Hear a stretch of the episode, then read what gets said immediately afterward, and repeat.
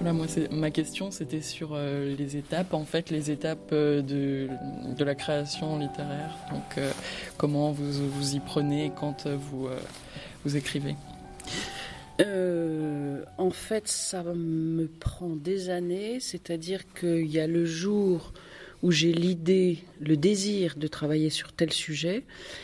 Et le sujet est très important parce que il faut que je tienne un an, deux ans, trois ans de travail.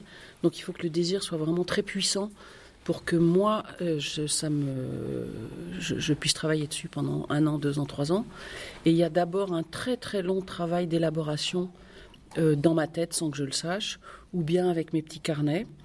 Euh, donc je pose des notes, je pose des mots, je pose un début de langue.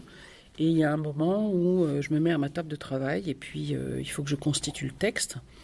Donc ça, ça prend énormément de temps. Je travaille euh, tous les jours, euh, des heures, et pendant des mois. Et en fait, ce qui est drôle, c'est que maintenant, plus ça va, plus, une fois que j'ai posé le texte, c'est un début qu'il faut que je trouve. Il faut que je, trouve un socle à ce texte. C'est pas toujours facile, et ça n'est que quand j'ai trouvé ce socle que le texte existe. Alors moi, ma question, c'est pour savoir à quel moment euh, dans votre carrière euh, euh, de journaliste et d'écrivaine, vous vous êtes rendu compte, enfin vous avez une prise de conscience au niveau de ce à quoi pouvait servir la langue et jusqu'à où elle pouvait aller?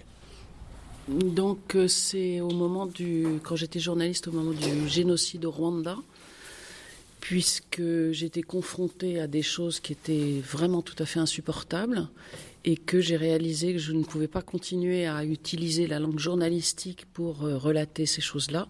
C'était trop, trop violent.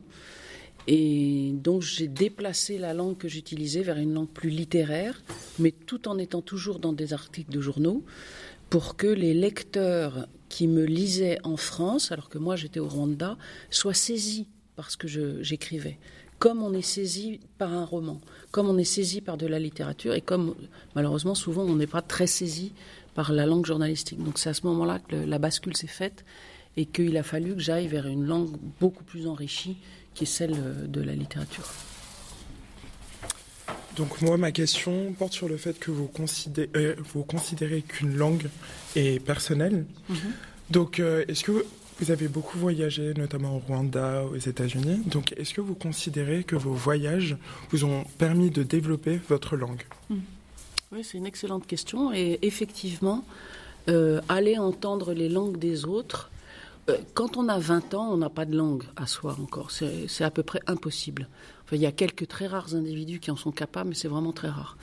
Et donc, en fait, en allant de par le monde, ça a constitué en moi une espèce de fond de langue. Euh, j'ai entendu euh, les langues africaines que je trouve absolument somptueuses. Euh, j'ai entendu la langue américaine, j'ai entendu les langues arabes. Et tout ça m'a, m'a donné un savoir de ce que c'est la langue à travers le monde, a enrichi ma propre langue. Et c'est comme si ça avait formé un substrat à l'intérieur de moi.